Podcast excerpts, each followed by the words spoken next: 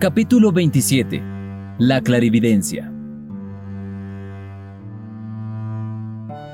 Ya explicamos en pasados capítulos lo que es la divina clarividencia.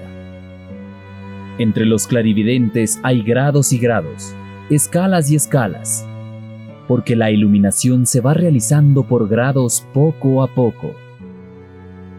Hay que diferenciar entre la clarividencia de los discípulos y la clarividencia de los maestros. Cuando el maestro ha hecho subir su primera serpiente hasta el entrecejo, su cuerpo búdico recibe la clarividencia búdica, y entonces resplandece sobre el entrecejo de su cuerpo búdico una estrella de cinco puntas, que irradia una luz blanca inmaculada y resplandeciente. Cuando el maestro ha llevado su segunda serpiente hasta el entrecejo, se abre el chakra frontal del cuerpo etérico, y entonces el maestro adquiere la vista etérica cuando el maestro ha hecho llegar su tercera serpiente al chakra frontal del cuerpo astral. Entonces se hace clarividente en el mundo astral. Cuando el maestro ha hecho llegar su cuarta serpiente al chakra frontal del cuerpo mental, se hace clarividente del mundo mental. Y así sucesivamente con los siete grados de poder del fuego. Empero, los discípulos pueden hacer rotar sus chakras y hacerse clarividentes. Así es como los discípulos se preparan para el advenimiento del fuego. Pero, por muy potente que sea la clarividencia de un discípulo, si se compara con el esplendor del chakra frontal de un maestro de misterios mayores, resulta aquella como una mísera bujía ante la luz esplendente del sol. El fuego sagrado de tu cuerpo mental se ha abierto paso hasta el chakra frontal de tu mente. Oh Arhat, habéis vencido las tinieblas, habéis vencido a los tenebrosos y se abre la puerta a tu chakra frontal. Por allí sale ahora la blanca paloma del Espíritu Santo entre las llamas abrasadoras del fuego que flamea.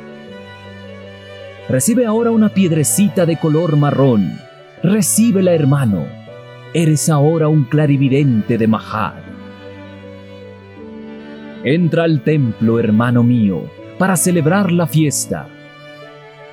Ahora es necesario, hijo mío, unir la mente y el corazón mediante el fuego.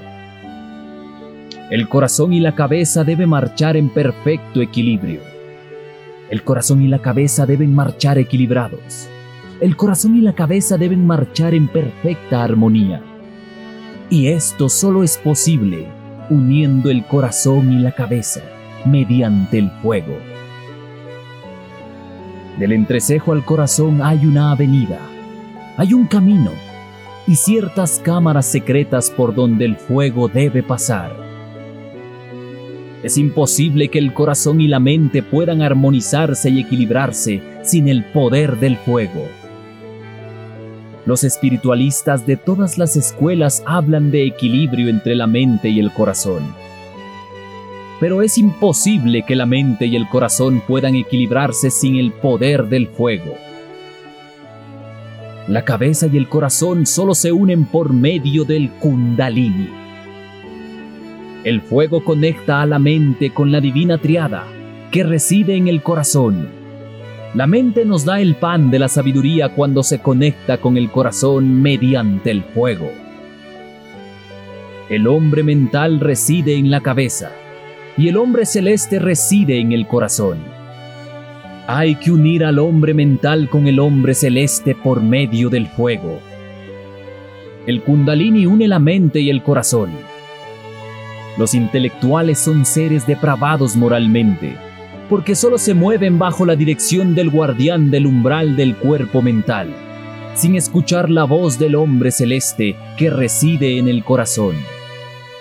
La mente debe convertirse en un instrumento del corazón. Debemos aprender a pensar con el corazón. La mente debe fluir deliciosamente con el exquisito sentimiento del corazón. La mente debe volverse amorosa y sencilla la sabiduría del corazón ilumina la mente.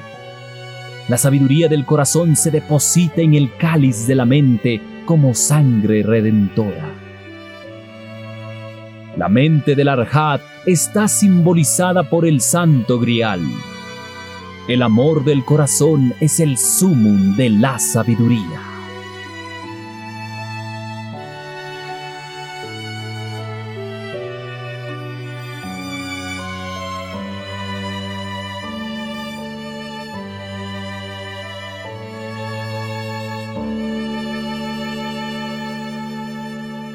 En busca del conocimiento.